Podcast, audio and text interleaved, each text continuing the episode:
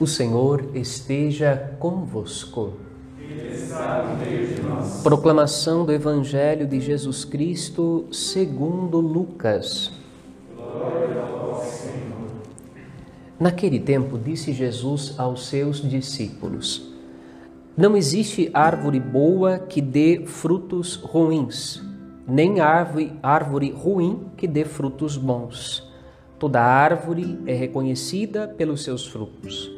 Não se colhem figos de espinheiros, nem uvas de plantas espinhosas.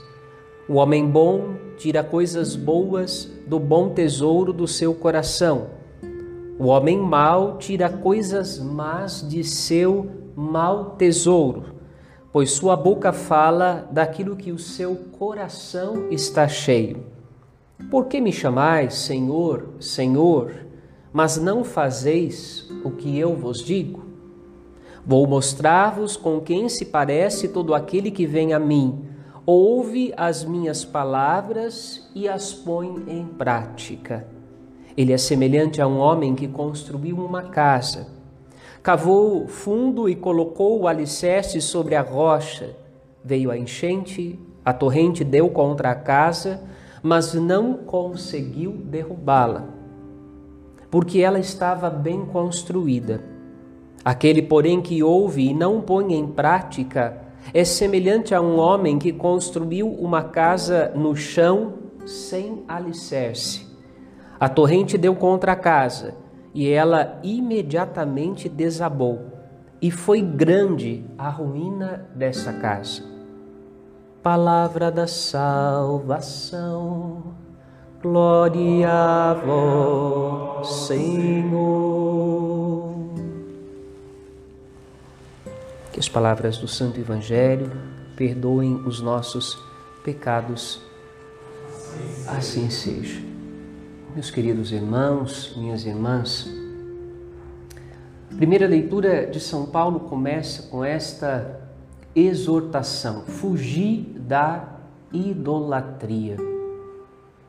Valeria a pena a gente perguntar onde nós estamos colocando as nossas raízes. O Salmo 1 diz que o homem que confia no Senhor, aquele que põe em prática os mandamentos de Deus é como uma árvore plantada às margens da água corrente. Uma árvore que não perde a vitalidade, a força, a verdura, e é uma árvore também que dá fruto na época própria. É a imagem que Jesus usa no Evangelho para dizer exatamente isso a nós. É importante que a palavra esteja no nosso coração e que nós a pratiquemos.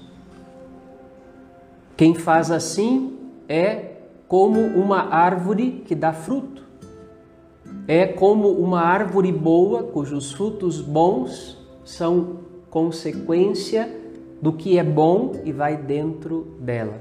Mas, quando nós colocamos nossas raízes no lugar errado, quando construímos a nossa casa no lugar errado, quando o fundamento da nossa vida não é Deus e a sua graça, mas é a iniquidade, quando o que vai dentro do nosso coração e o nosso tesouro não são as palavras e o mandamento de Deus, mas são as coisas e as pessoas, quando nós vivemos uma vida idolátrica, muitas vezes as consequências serão que a nossa edificação ela não vai aguentar as dificuldades da vida.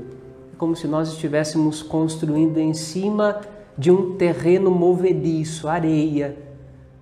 E de uma hora para outra, os frutos maus serão consequência do que vai dentro do nosso coração e serão consequência de onde nós colocamos as nossas raízes. O salmista de hoje vai dizer para nós que nós devemos oferecer a Deus um sacrifício de louvor. Oferece um sacrifício de louvor aquele que invoca o nome do Senhor, cumprindo os mandamentos de Deus na sua vida.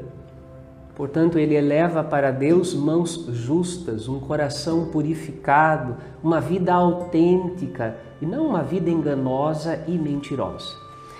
E daí então é muito importante que nós possamos cada dia fazer um exame de consciência muito crítico de nós, porque a idolatria grita dentro de nós. Nós somos extremamente apegados a coisas e a pessoas. O apego desordenado é um sinal de idolatria. E às vezes a gente diz, a gente dá como desculpa, a gente acaba dizendo que isso tudo é sinal de cuidado, mas a grande verdade é que a gente não vive sem aquilo.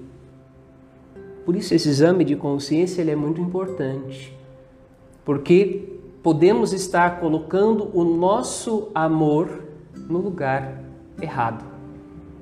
Podemos estar usando um dom de Deus, uma capacidade humana maravilhosa, que é o apegar-se, o envolver-se, o amar, o apaixonar-se de uma maneira desordenada, colocando a criatura no lugar do Criador. E daí então caímos no mistério, no mistério da impiedade. Quando trocamos Deus, Senhor de todas as coisas, pela obra criada e dependemos mais da obra criada que do Criador. Por isso essa palavra de São Paulo, ela também está dirigida a nós hoje, fugir da idolatria. Mas cada um precisa examinar-se a si mesmo para descobrir onde está a sua idolatria. Tem um santo por quem eu tenho um carinho muito grande, um santo dos nossos dias, em que ele percebeu em um momento da sua vida que ele estava apegado demais a uma determinada imagem, uma estampa um crucifixo, um terço, e ele fazia o quê? Quando ele percebia que era um apego desordenado, ele pegava e dava de presente aquele terço, aquele crucifixo, aquela imagem, porque ele percebia que ele estava colocando naquele objeto um amor que deveria ser do Senhor. Por isso, um exercício importante para a gente vencer a idolatria é o abrir mão. E vai dizer Jesus no Evangelho, né? Quem não deixar tudo por causa de mim, não é digno de mim. Quem não for capaz de deixar pai, mãe, filhos, terras, bens, pessoas, sonhos, por causa de mim, é como o operário que começou a executar o trabalho e olhou para trás vale a pena lembrar da mulher de Ló, quando estavam saindo de Sodoma e Gomorra, e a palavra de Deus era: não olha para trás, e ela olha para trás, e ela se transforma numa estátua de sal, permanece ali, paralisada. E o anjo de Deus, os anjos de Deus tinham sido mandados ali para tirar a casa de Ló daquele lugar que seria destruído, mas o apego era desordenado. Não era capaz de abrir mão. E aí vale a pena a gente pensar nessa tarde diante da palavra de Deus, né? Do que é que a gente não é capaz de abrir mão? Pode ser uma roupa, um calçado, pode ser um bem material, uma casa, mas podem ser pessoas. A gente vive numa civilização marcada por apegos desordenados a pessoas. E às vezes famílias são destruídas por causa disso, né? Tem gente que se aproxima da família do outro, do homem da outra, da mulher do outro, do próximo, e não percebe que está cobiçando, que está colocando a sua vida em função de uma idolatria tentando até tomar posse do que não lhe pertence. As pessoas elas acabam trazendo muito à confissão alguns pecados, mas tem alguns pecados que nunca aparecem, né? cobiçar aquilo que é do próximo, o homem, a mulher, cobiçar as coisas alheias, o que seria uma verdadeira idolatria, né? E daí a grande pergunta que Jesus também faz aos seus discípulos: o que pode ganhar o ser humano? O que pode ganhar o ser humano se perder a sua alma?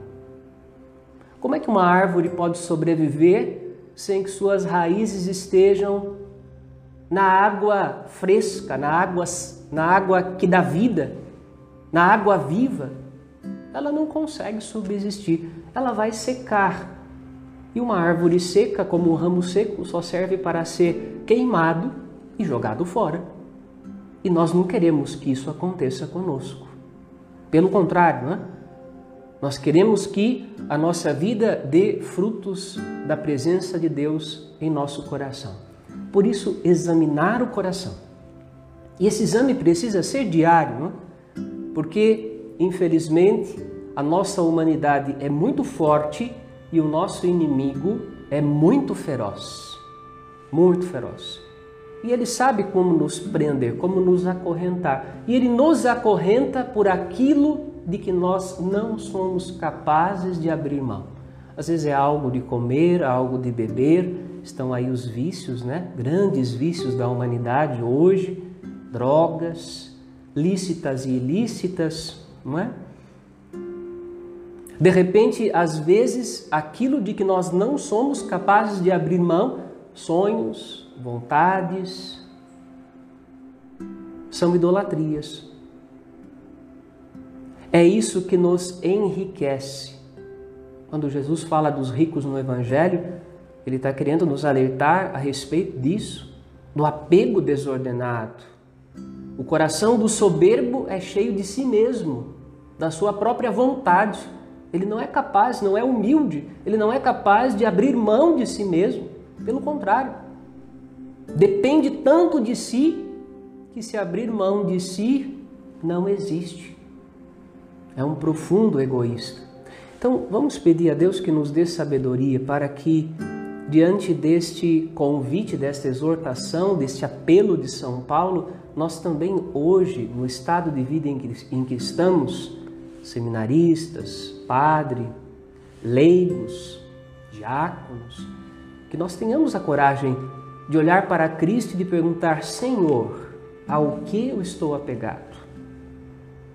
O que é que eu tenho, busco, muitas vezes passo por cima das pessoas, do próximo, dos irmãos, do que é que eu não abro mão? A pergunta é: Senhor, o que é que está ocupando o teu lugar na minha vida? Qual é que é o meu tesouro, que não é o Senhor, a tua palavra e a tua vontade? Pedimos então ao Senhor que nos dê essa sabedoria para que a gente, conhecendo o nosso coração mais profundamente, também sejamos capazes de buscar purificar o nosso coração enquanto é tempo, escolher melhor a Deus e a sua vontade, porque não dá para servir a dois senhores. Se nós estamos com o pé em duas barcas dentro do nosso coração, uma hora ou outra o barco se movimenta e a vida da gente se rompe, se racha. Não podemos servir a dois senhores. Ou amaremos um e odiaremos o outro, ou amaremos o outro e odiaremos a este. Que o Senhor possa nos ajudar a escolher bem o que vai dentro de nós e, ao mesmo tempo, quais são as buscas da nossa vida para que não venhamos a perder o pouco que Ele nos concede como benevolência, como dom de amor e que Ele confia em nós para que seja multiplicado em benefício de todos. Amém.